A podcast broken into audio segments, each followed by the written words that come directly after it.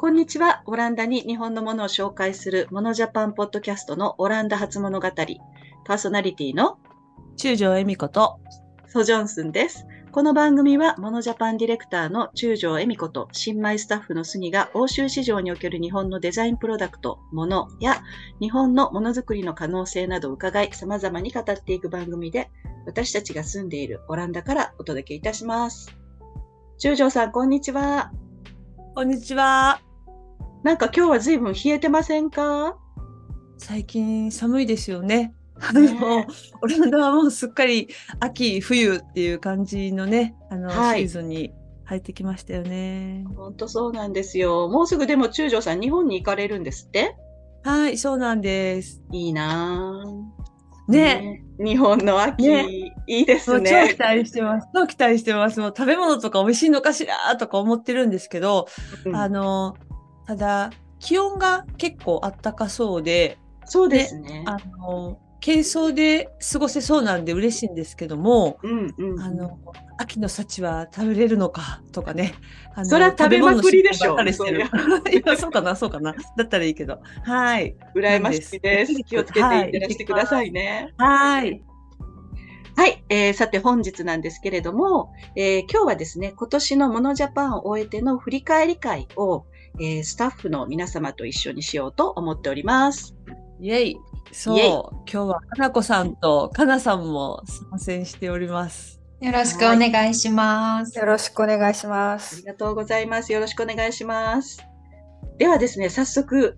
3日間にわたったモノジャパン2023を振り返りたいと思うんですが、まず最初ですね、今回、えっ、と、初にご出展された、えーご出展者様が半分ほどいらっしゃったとのことなんですけれども、主にね、はいオンラインでずっとやり取りを担当されていたかなさん、実際に face to face でお会いしてみて、いかがでしたか？そうですね。事前にあのオンラインではお会いしていたので、なんかこう、初めましてというよりは、なんかこう、やっと会えましたねっていう感じで、割となんかこう、スムーズに準備とかも始めれたのかなと思いました。うんまあ、あの、去年にね、続きあの、お越しいただいたご出展者様については、なんかやはりオランダで再会できるっていうのがすごく嬉しかったです。本当ですね。もう皆さんとはすでにオンラインでお顔合わせはずっとなさってたわけなんですよね。そうですね。ご出展者様にもよるんですけれども、うんまあ、事前にあの商品の内容をお伺いしたりとか、うんうんまあ、そのディスプレイについてあのご相談をさせていただいたりとか、まあ、いろんな形で、はい、お話をさせていただいていた方がほとんどです。うん、ね。なんかなかなか全然お顔も見たことがない方とずっと音声だけとか文章だけでやり取りをしていて、いざ会ってみて、え、この方が、みたいな、そういうなんか感激っていうのもありますよね。この方がそうですねいていた人だったんですね。あーみたいなね。そうですね。まあ、オンラインでお話しするよりは、あの、日々はメールの方が多いので、うんうんうん。こう、なんとなくお顔を想像しながらあのメールをね、させていただいていることが多いんですけれども、やはりなんかこう、モノジャパンにご出展いただく方って、こう、モノジャパンのテイストとか、うんまあ、そういったところに共感されている方が非常に多いので、なんとなく、こう、まあ、似ているって言ったら失礼ですけれども、なんかこう、ね、皆様、こう本当に、あの、すごく前向きに、あこう楽しもうっていう方が多いので、うんうん。そうですね。割と私たちも楽しくお話しさせていただきました。ね皆さん楽しもう顔をされてるって感じですね。楽しもうっていう顔でいらしてるって感じよね。はい。あの、有馬野さんとか、あの、京都都さんとか、あの、六七堂さんとか、おそれと、小林さんですね。あの、はい矛盾さんとか、私、花子さんはもう本当に数年来出展していただいて、ご一緒させていただいている方々も結構多いんですけど、うんうんあの、コロナがあったんで、で、かなさんはね、実際の展示会はコロナ明けからなんで、はい。私たちは知ってるけれども、かなさんはまだ会ったことがないみたいな、なそうういう関係性の方も非常にね、ん。そうですね。多いですね。て。ね、はいわかりにくいことも多かったんじゃないのかなと思ったり。そうですね。でもなんかこう、そういう方々って結構、もうなんか、モノジャパンチームみたいな感じの、なんかこう、スタンスでいてくださる方多いので、すよねごくすぐに、はい、私にも心を開いてくださる方が多いので、よかった。はい。おかげさまで。よかったです。なるほどですね。コロナ明けの昨年のモノジャパンと比べても、今年も同じように随分盛況だったようなんですが、その中でも、この B2B でいらしていた方々の割合っていうのは、どれぐらいだったんですか？まあ、割合としてはね、本当大きくないですよ。もう100人程度ぐらいの一応来場っていうのは確認できてて、はい。まあ、確認できたといってもそのオンラインチケッティングのところからの確認なので、実際ご来場にならない方もやっぱその中にはいますし、うん。やっぱり相変わらず多いのは、えっと、そういう方々がパッとこうプライベートで入場されて B2B というのが確認できないっていう方々もある一定数絶対いるんですよね。うん。うん。なん、で、ちょっとね、やっぱ割合は私たちは B2C の方が強いというイベントになってまして、まあ、B の方々はまあ少ない割合です。で、ただなんか今回面白かったのが、やっぱ新規店舗さんが結構多かったのと、まあ、新規ミュージアムさんとかはいはい。ですね、このあたりの来場が結構増えてたかなと思います。なるほど。ありがとうございます。はい。来場者数は、えっ、と、2000、約2000です。うんうんううんん。でこれは去年と一緒です。はい。そうですよね。去年も2000円ぐらいってお聞きしてたのは覚えてたので。そうです、そうです。はい。そしたら次の質問に行こう。そうそう、中女さん。私たちのこの我々のポッドキャストにもね、ゲストでご出演くださった南大使も会場にいらしてくださいましたよね。あ、そうですね。ご夫妻で。ええ、アテンドなさっておられましたが、楽しまれていらっしゃいましたか？はい、もうこれはちょっと感激しました。あの、土曜日にね、土曜日の午後に、あの、ご夫婦で、あの、来場いただいたんです。で、あの、南大使は、あの、赴任当時から、モノジャパンの紹介とか、あとアドバイスをいただいたり、非常にあの、まあ、今までになく近い距離ですね、あの、接しさせていただいておりまして、そういうこともあって私もこう緊張せずに、あの、一点一点の出店者さんの、あの、まあ、商品であるとか、どういう方々であるとか、そういうことをご説明することができて、まあ、非常に、あの、いい時間が過ごせたと思いますし、またあの、大使夫妻の個人的な興味が垣間見えるようなところも非常に楽しかったんですよね。なんかお買い物も結構されて、ね、あ、こういうものを買われるんだとかね。なるほど。それはなんかいいですね。なんか楽しいですね。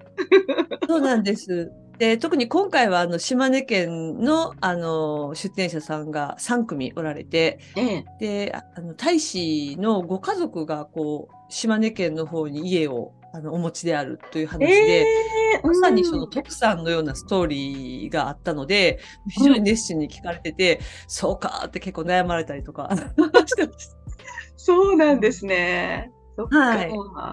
それは良かったです。今回大使はあのご都合によってオープニングにお越しいただけなかったんですけれども、その時にこうビデオメッセージという形であの参加していただき、で当日まあ午後の本当数時間を過ごしていただいて、オープニングにこれまで大使が来られると、ざっとすごく早い説明になってしまうんですよね。なんですけれども、あの、もうちょっと時間ゆっくり過ごされて、あの、私もね、もうちょっと今節丁寧に、あの、お伝えすることができたりして、うん、それも良かったなと思ってます。そうですね。はよかったですね。逆にね、そのように土曜日に来ていただいたっていうことでね。そうなんですよ。今回ね、本当に大使館の皆様にはこ、ね、すごくあの、ご協力いただいて、このようなあの、成果になったと思いますし、今回初めてね、ご講演もいただきましたので、はい。本当にあの、この場を借りて、あの、お礼申し上げます。ありがとうございます。ありがとうございます。はい。そしたらですね、いよいよなんですけれども、えっ、と、ざっくばらんにお聞きしたいんですが、どのようなね、商品がとても人気だったなっていう風な印象を皆さん覚えてらっしゃいます？あの、これはね、数字を見ている花子さんが答えるべきだなっていう。あーそうですね。あのー全く売れなかったっていう出店者さんはいないんですけど、まあもちろん出店者さん、すべての出店者さん自身が、あの、たくさん売ろうと思って、張り切って、あの、こちらにいらっしゃってるので、あの、もちろん残念な結果だった方もいらっしゃると思います。あの、まあ、しかし、モノジャパンに出展されている商材というのは、あの、かなり特殊でして、あの、こちらの生活でなかなか見られない珍しいものだったり、特に必需品でなかったり、あの、高級品だったりするので、あの消費者の方がポンと買われるものじゃないってとこがポイントなんですね。なのであの想像以上に販売が伸びなかったという方もいればあの期待以上に販売できたっていう方もいらっしゃるっていうのがまあちょっとマーケティング的な数字を取る機会になってるって感じなんですね。でその中でも今回、まあ、強いなと思ったのは昨年に続きやはり原田さんのハンコハンコですね。ハンコ人気はすごかったですね。はい。でこれはあのね日本人の方っていうか自分もそうですけどハンコを持たない習慣がついちゃって使わない習慣でヨーロッパに来るとさらに日本の実家に置いてきたハンコがどうなってるかわからない状態っていうお恥ずかしい感じなんですけどそのハンコがこちらの方にねなんかどういうアイテムとして使われるのかなって想像しながら、あのそこはもうちょっと原田さんにお話聞きたいなって部分ですね。どういうあの原田さん自身が購入されるお客さんとたくさん交流されてたのでどういうシーンで使われることを想像、えー、想定して買われたかって多分お聞きになってると思うのでその点は私もぜひぜひ聞いてみたいなと思っています。あのね、まあ、スタンプまあ、スタンプはね、最近流行ってるのは確かですけど、そこで日本のね、独特の文化があるスタンプを使っていただくっていうのは嬉しいですよね。うん、あと、それと、今年、あの、盛況だったのが、やはり有馬野さん。あの、えっ、ー、と、鹿の角、あの、三重県のね、あの、山の、あの、その自然の恵みを、素材を使った、あのジュエリー有馬野のあの鹿の角のジュエリーと伊勢志摩のパールアコヤで作ったねパールのジュエリーなどが、まあ、好評だったようですね。すごい発色きれいに染めてあってなんかちょっとアクセントになるようなジュエリーで。あの、ね、特に週末が後半に結構現地の方がね購入されてて最初どうかなってあの一緒にドキドキしてたんですけど思いのほか反応が良くて見てて私も嬉しかったですね。えでもすっごい商品良かったですよね。あ今年は良かったですね。そうそう全員モノジャパンメンバー買ってましたよ。私今知ってるけど。あの 私一つ言わせてほしいんですけど。なんか私、有馬野さんにずっと入り浸ってたように思われている節があるかもしれないんですけど、それは私、あの、シフト表の中で、あの、このスタッフがランチ行った時は私が入らなきゃいけない。あそこのスタンド休憩行った時は私が入らないといけないっていうことにたまたまなったから、仕方なく、あの、有馬野さんにいたんですが、あの、仕方なくないでしょ。こんなに嬉しい仕方なくっていう言葉はないぐらい、ちょっとすごい楽しい時間でした。ね、そうですね。はい。あの、まあ、ね、彼女の今年の新作が、まあ、良かったっていうの。まあ、今年の新作が、まあ、今年の、あの、なんていうのか、トレンドに合ってたっていうのもあると思うんですけど、ね、まあね、あの、去年、去年がちょっと地味でしたからね。うん、そう、サンプルだけの出店でしたからね。そうですね。やっぱりご本人に来ていただくのはすごい違うなと思全然違いますね。やっぱりイヤカフっていうものが素敵な、素敵なものがなかなかない、このヨーロッパで、あの、あのイヤカフはすごいこうパワフルだったなっていう、うん、そうですね。ユニークなイヤカフでしたよね。うん、あれ、慣れるとすごいつけやすいよね。そうですね。はい。しかもあれ、一人だと、なかなかつけ方がわからないところを、ちゃんとね、ねあの、実際作ってくださったデザイナーさんがその場でこうやってつけるんですよってこう一人一人にやってくださるので、あれすごくありがたいと思いますね。そうですね。まあイヤカフとか特につけ方によって表情が違うんで、うん、あれはすごく私もびっくりなんか目から鱗を感じで、あこういうつけ方があるんだ、楽しみ方があるんだっていうのが分かった感じですね。まあ、それで、あの、なんかデザイナーさん本人とか作って作家さん本人がいらっしゃっててよかったっていうのは、あの、こ呼吸さんですね。呼吸さんのお洋服と靴下もやはりデザイナーの梶原さん自身がいらっしゃったってことで、着こなしの提案とかあのしていただけたりあのとにかく試着ができたっていうのがやはりこう嬉しいですよねやっぱオンラインで写真だけ見るのと全然違いますしあの素材が複雑なので実際手に取ると品質がいいのは確かなんですけどそれ以上っていうかあの素材の組み合わせの面白さが伝わってああねなんかすごくこちらが刺激されますよね。あの、ね、本当素材が少し。梶原さんがやっぱりデザインされてるもんで、こう着方はこうもできる、こうもできるとか。そうですね。それも、ね、はい。やはり。聞かせていただいて、あ、これはなかなかない機会だと思って楽しかった。そうですね。私も靴下 2,、2足買ったんですけど、全く自分がこう選んでるものじゃなくて、なんかあなたにはこっちが似合うと思うよっていうのをもう言われてしまったので、そ、じゃあそれを買いますって言って。すごい。かなさんのね、今回のテーマのオープンアップには、別テーマ、個人テーマそうそう。新しい自分発見の旅みたいな。いいですね。みんな寄ってたかってね、これがええんちゃう、これがええんちゃうってね、かなさん。そうそう、話戻りますけど、あの、は、あの、有馬野の花本さんからも、全然あの、商品、陳列されていない商品、裏から出してきた商品で、うん、あなたはこれだと思うって おっしゃっていただいたので、そのピアスを 購入しました。嬉しいですよね、そういうのって。そうそう、直接ね、作ってくださってる方が、まあ私のこう、パッと見た印象から、提案してくださると、あ、きっとそっちの方がいいんだろうな、こう自分がいつも思い思い込んでる同じようなものじゃなくて、なんかこう、それが変えて楽しかったですね、すごい。そうですね。あの、作り手さんが、あの、提案してくれるってすごい強いですよね。強い。なんか、なかなか、ね、やっぱ商品ができるまですごくね、あの、考えて作られたものだと思って、ね、愛情込めて作られてるもの、それをね、こう、あ、あなたはこっちじゃなくてこっちじゃないですかって言ってもらうと、すごく、ああ、なんか、負に落ちるっていうか、うん、うん、ありがたいですよね。うん、うん、それもなんか、一年越しでゲットしました、ようやく、ナチグロを。似合ってた、あのね、似合います。ね。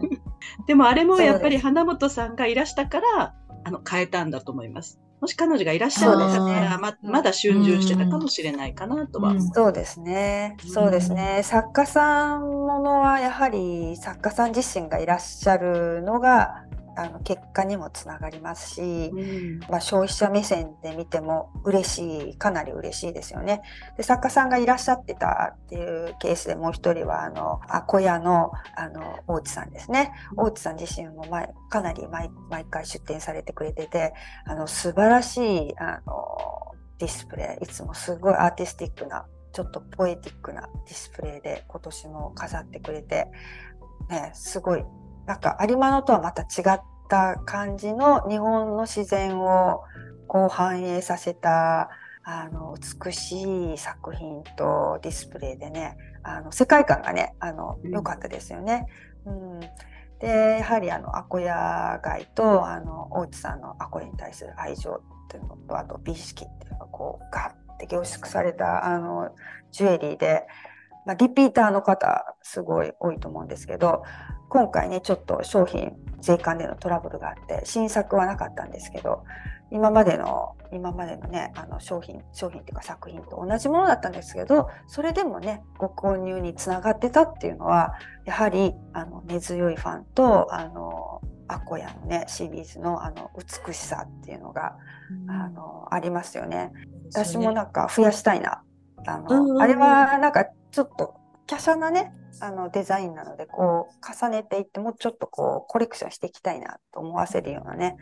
あの素敵なね真珠のなんか独特ですよね。アコヤのあの千歳さんが展開しているアコヤの真珠の輝きっていうのは他の真珠のアコヤ真珠の輝きにはないような真珠を使ってらっしゃるんで。なんかこう、うん、オーガニックな消し真珠とか、うん、色がねついたパールを選ばれているんだけど、うん、なんかそれがこうなんていうのかな野暮じゃないっっていうような繊細さのあるものをきっちり選ばれてるし、うんあの土台になるその金の部分がやっぱ華奢じゃないですか。うんうんうんそういうのでね、バランスが非常にいい。なんか、彼。女の、ね、世界観のちょっと儚さみたいな、うんうんうんそういうものがすごくジュエリーでも表現されてるっていう。そうですね。そうであの大内さんのはオンラインでもまあポコポコっと売れるんですけどやはりあのかなり値段も高価になりますから会場でね実際に手に取ってあの輝きとかあの真珠のねあの不思議な摩訶不思議な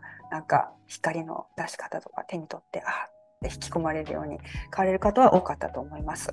あとあの彼女のそのパールのプレゼンテーションの仕方、そのご本人を使って、うん。ご本人うんが実際あのご自身の作品をまとわれて、うん。そのまとい方っていうのがやっぱりすごい個性的で、なおかつすもうそれだけで世界観があって、うん。あ、こういう使い方もできるんかって、私すごいパール大好きなので、あの、うん今度絶対出かけるときは斜めにかけようとか、ちょっとあの、あ千歳さんのしてみようとか、あれは千歳さんやから似う合うかなとか、こう一人でいろいろいろいろ考えましたね。ひとしさん自身がこうアーティストで、うん。東京の本当に中心に住まれているような方で、でそこからこう地方の方に行かれて、なんかその素材っていうものと、その作り手の美しさに惹かれて、ああいう世界観を紡ぎ出されてて、それをまた海外に持ってくるっていう、本当に、あの、コンテンポラリーでコスモポリタンでインターナショナルなアーティストの方であるので、やぼったくなんないんですよね、絶対的に。んそそれが、それなんですうん。う。うん。ね、あまあなんかとにかくあの感性感性の高さは毎回毎回わーって思ってあと途中でライブの、ね、音楽の演奏とか招待してくださって、ねうんすごい素敵な、はい、時間と空間をつく作ってくださっててあの本当ほっこりっていうかあモノジャパンよかった。ね明らかに引き上げていただいてますよね。あそうです、そうです、そうです。引き上げていただいてて、もう感謝しかない。で、その場にね、いても嬉しかった。なんかこんな風になんかちょっとスタッフとしても楽しんじゃって、仕事なんですけど、現場にいるの仕事なんですけど、ね、買い物したり、商品試着したり、あの作家さんや制作者のお話聞いたり、あのむちゃくちゃなんか楽しみながらの4日間でしたね。そうですえねー。とあと、そうですね、あと他に商材で言えば、えっと、結構意外意外性があったのは、あのスフィダンテさんのフォトフレームかな。あと箱？発酵ですね。うんあれすごい人気でした。森田さんのすごい引きが強かったと。うん私はなんかあの、周りの、あの、まあ、うちのパートナーとか、うん周りのデザイナーから、うん、どれが一番良かったって言われて、森田の箱って結構みんなに言われます。うん。あの箱、あの箱のね、素晴らしいですよね。箱って言っても、あそこまで、あの、すごいもの作れるんだっていうのがね、それもなんかすごいんですけど、あまりなんかこう、押し付けがましくない凄さっていうか、そこがいいですよね。すごいんですよって感じの箱じゃなくて、どうだじゃないですよね。ね、そうそうそうう、んどうだじゃなくて、あーって感じで、で、やっぱり日常生活に欲しいなって感じの紙箱の使い方がすごい、やっぱし、やっぱも洗練されてるって感じですよね。デザインも、あの、もちろん商品の、あの、開発の仕方とかもすごい、うん。でも技術もね、優れてるのが、うん。あの、さ基礎になってると思うんですけど、なんかそれが来場の方にもすごい伝わってね、なんか良かったですよね、あれ、うん。本当に。本当よかった。なんかあの、やっぱり、あの、森田さんの、その、どうだっていう感じじゃない、あの、完成度高いの作ってききてます、みたいな、うんうんうん静かな態度って、うんやっぱ OEM が多い。で、OEM のたくさんのね、中で、こう、やっぱご自身たちがやっていくので、ああそこまでの完成度をこう、作り上げてきたっていう、ね、なんかそういう日本の OEM 文化なのかしら、みたいな。うんうんうんうんそうですよね。うん。そう。で、あと、あの、来場の方が、すごくあアイキャッチャーになってたのは、あの、スキモノさんのスピーカーとか、スピーカーダンスですかね。あそこで結構皆さんあの立ち止まってねすごい彫刻のような家具だったりなんか素晴らしかったですよねあれもね、うんうんなかなかポンと買えない値段だったので大変だったと思うんですけど、結構見て感動の ものたちで、あの良かったですね。それとあとなんか今年の出展者さんで数社かな？いたのが実はあの日本の方でショップもあってあの宿泊施設も持っているって、まあ、すきものさんもそうなんですけどそういうなんかこうトータルでねものを作ってらっしゃるってなんかうん。商品を作るっていうよりも、あなんて言うんでしょうかね恵美子さんそういうの宿泊施設、まあ、衣食住すべてなんかトータルでですよね。なんかあのライフスタイルすべてを提案できるような方々が非常に多かった。もそうですよね。あうの、んテキスね、梶原さん自身がテキスタイルデザイナーですけど、呼吸さん自身も北海道でうんそういう宿泊施設もあって、ね、トータルのライフスタイルを提案してるって点では同じで、あの、面白かったですよね。なので、なんか、一つ一つのなんか、ものに、実はなんかすごい奥行き、奥行きが深いですよね。商品ってだけでとどまってないっていうのが、そこが伝わったんじゃないかなと思います。あの、オランダでもいろんな来場の方に。うん。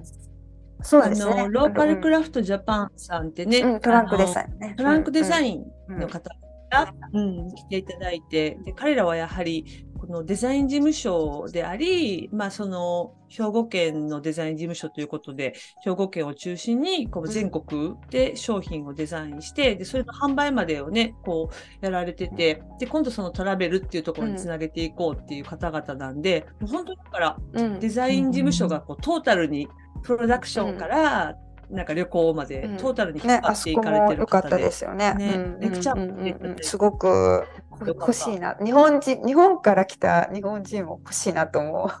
なかなかね、あんな素敵なものには日本に行っても出会えないようなものを持ってきてくださってたので。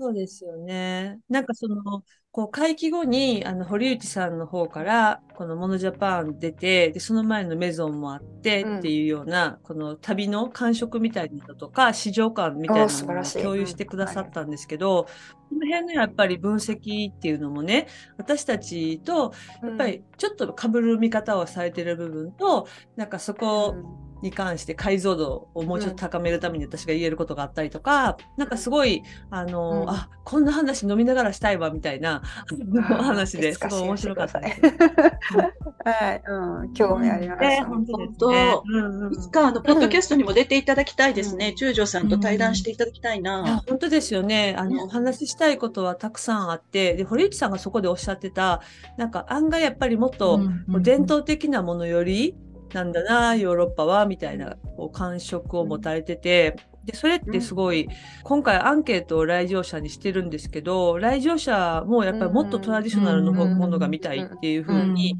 風潮としてね、なってきてるんですよね。ロイドホテルのスザンヌ・オクセナさん、今まであえてサポートしてくださってた方とも、うんなんかさっきたまたま電話したんですけど、なんかスザンヌもやっぱり、うん、もっとトラディショナルに振ってもいいんじゃないの？あのそうですね、今年新しい、ね。あのモノジャパンのイベントの試みで、やっぱ着物の方の出店がいらっしゃったっていうのが、ね、はは初？初でちょっとドキドキしたんですけど、やはり強かったですね、着物生地というのは、やはり。ねえ、賑わってましたよね。あの私たち一応クラフトのデザインなんで、あの着物の生地そのまんまっていうのは今まで避けてきてたんですけど、あのやはりねこれは着物の生地の再利用っていうのがまあすごく、まあ、トレンドであり、ね、必要っていうかもう廃棄されるものが多すぎてね廃棄するにはもったいなさすぎるっていう生地なので、このマーケットが拡大しているっていうのは確かで、ね、それはまあまああの今必要なのかなと思いましたね。うん、本当にねなんか全く同感、うん。出ていただいてよかったと思うし、そうです。私たちも勉強していかないといけないなうんってすごく感じたし、なんか結局でもその日本の社会の変化、うん。だから高齢化とか空き家とかいろいろ言ってるじゃないですか。多分着物も一緒についてくる問題ですそうですね。うん。うん。うん。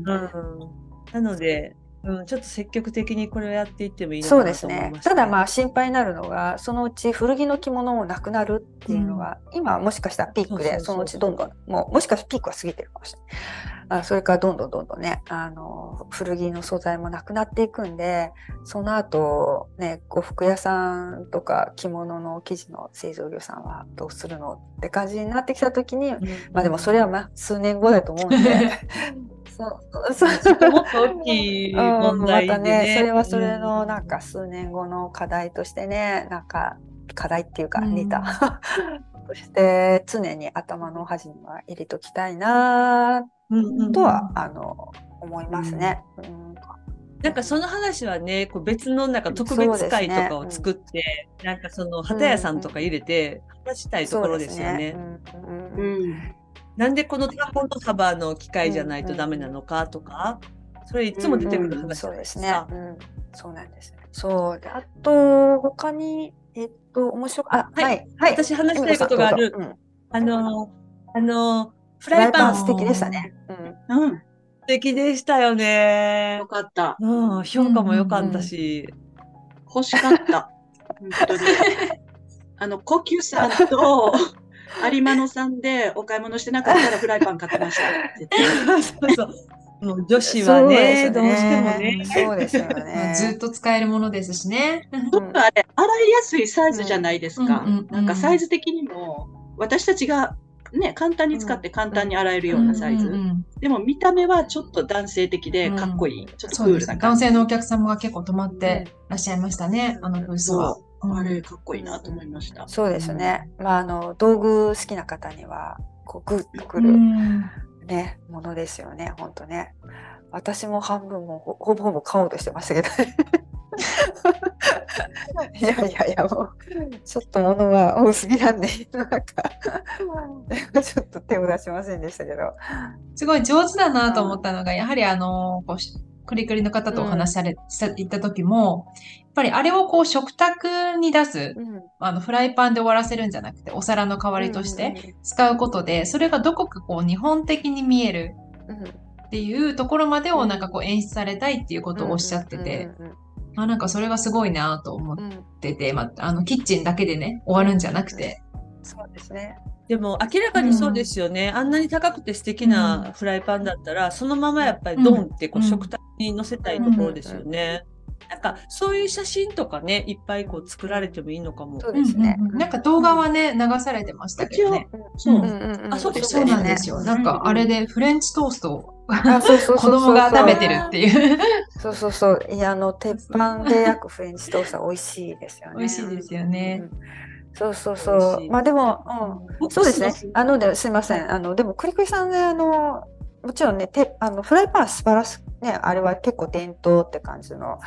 ね、うんあの、鍛冶屋さんが作った手作りの鉄板だったんで、素晴らしかったんですけど、あの、個人的に感動したのは、やはり、お隣、あの、もう一つ持ってこられてた商材、うんあの、片押しの革の。おはい。財布が、かっこよかった。あのうん写真で見たのよりも数倍すごくて、あのやはり、うんうわすごい日本の革製品とこの技術とあのなんかねやっぱ高級なブランド物のお財布買うよりお金あったらこっち買うなって思う。すごかったですよねあれね。うん。あのあれはなんか実物を見ないとねわからない、うんうん素晴らしい美しさでしたよね。革はあそこまでマックスに引き美しく引き出せるってなかなかないんじゃないかなっていう加工ここで、すごいなぁと思いましたね。で、あの、お財布の方がフライパンより高いんで、売れるのかなってドキドキしてましたけど、やはりやっぱりすごいって分かる方は分かるみたいで、うんカードケースとかね、購入されてた方がいらっしゃったってことで、あの、うんそれを聞いて私も嬉しかったです。やっぱり分かる人、伝わる人には伝わるんだなっていうことで。うん。あの、なんかこう、男性がうん、あの、お尻のポケットのところに入れていても、フラットになってこない、あの、まあ、中にね、あの、うん。し仕掛けというかしてあって、さらにまあこう革なので独特な匂いがしてくるんですけど、まあ、その匂いを防防臭するようなあの素材が入っていたりとかして、なんか目に見えないところにもなんかこう工夫が凝らしてあるのがさすがだなと思ってました。ね、やっぱりカードケース買っとけばよかったかな。本当ですよ。だってあれテスえー来年もいらしてほしいですよね。だってあれテスト商材なんでしょあのあれねきっと。うん。そう、まあ、あれは基本作ってみて、小物を作ってるんですけど、まあ、こう、あの、OEM ですよね。ねそのものを使って、新たにものをっていうのもすねありますし、あの、なんかこう、曲線で皮をこう、型押しすることってできるみたいなんですけど、あのもう直線で型押しすうんする？ガタガタっていう風にするのが、お金できる人はいないらしいのでうん。あれすごかったです。うん本当。うんすごい。だから、あの、なんだっけ、うん。多分フランス人の、多うん。分その革を素材にして、うん。何か自分の学校で、うん。あの、デザインを作りたいと思ってる若いうん。女の子たちが、もう15分ぐらいずっとそこに立って、その革の一つ一つのパスケースからお財布から、これどうやってこうなってるんやろっていうのを二人でずーっと話をして、何度もその聞くんです。で、特許を取って、実はその靴の靴底を、おプレスする加工技術を転用したものなんですよっていうことを言うと、だからこれはやっぱり本当の革なんだよねって、どうやったらこんなことができるんだろうって、また同じことをずーっと喋ってるぐらい、あの、やっぱりその革そのものに興味がある方も必ず立ち止まれて、これ本当に革なのね。革でここまでの、なんていうの、プレスができるんだねっていうことは、何度も確認されてましたね。私が、うんえっと、スタッフさんの休憩に入ってる時ですらね、そんな感じでした。うん面白いですよね。うん。かっこよかった。あえてね、こううん途中の製造段階の皮とかも持ってきていただいて、見えるようにね、うんあれ良かったです。ていただいたんですけどね。